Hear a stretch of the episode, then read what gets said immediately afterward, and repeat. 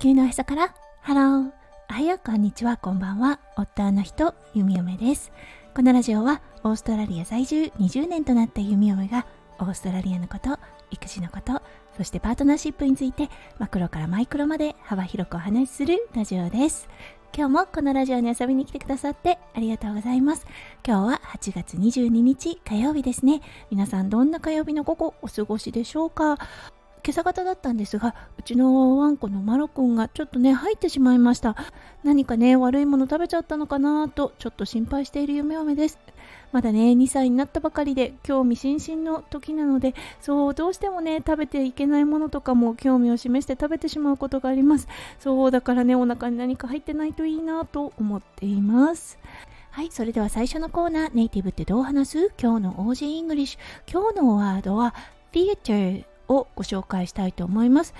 はい、これだったんですが、一般的にね、知られているものは、うん、劇場、そう、あの、シアターというものがありますよね。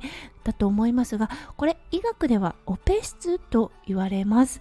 最初だったんですが、ィエターだけを言われて、んなんだろうって思った時がありました。今はオペ室勤務ということでとても耳慣れた言葉とはなりますがそうだよな。一般的にティアターといえばやはり劇場だよなと思ったので今日はこのワードをご紹介させていただきました。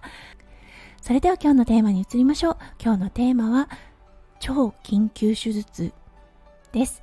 それでは今日も元気に弓嫁ラジオをスタートします。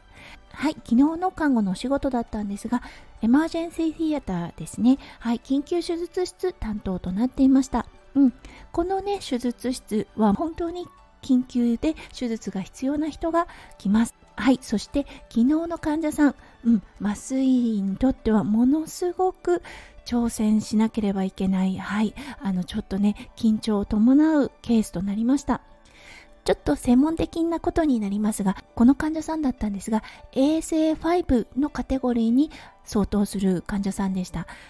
この ASA、アメリカン・ソサエティ・オブ・アナセシオロジスト。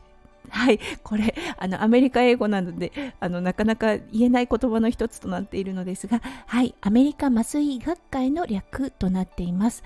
衛生分類は患者さんの手術や麻酔のリスクを評価するための分類システムとなっています。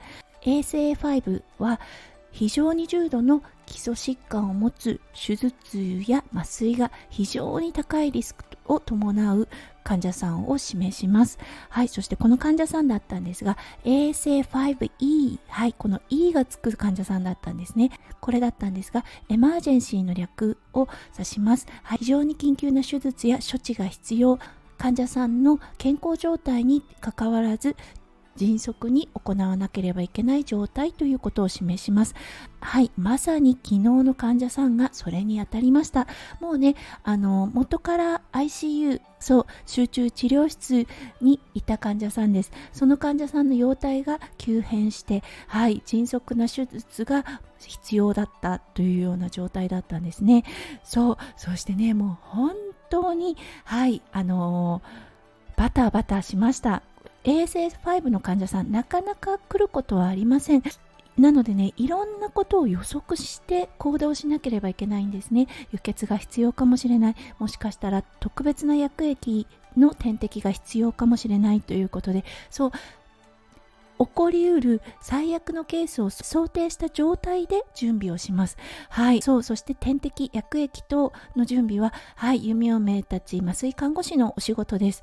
でね、いつもだと結構ね、手の空いてる人がいるのですが、昨日はたまたまスタッフが全くいなくて、すべてね、自分で、そう、すごい短い時間の中でセットをしなければいけなかったです。なのでね、ほんとバタバタバタバタと走り回っていました。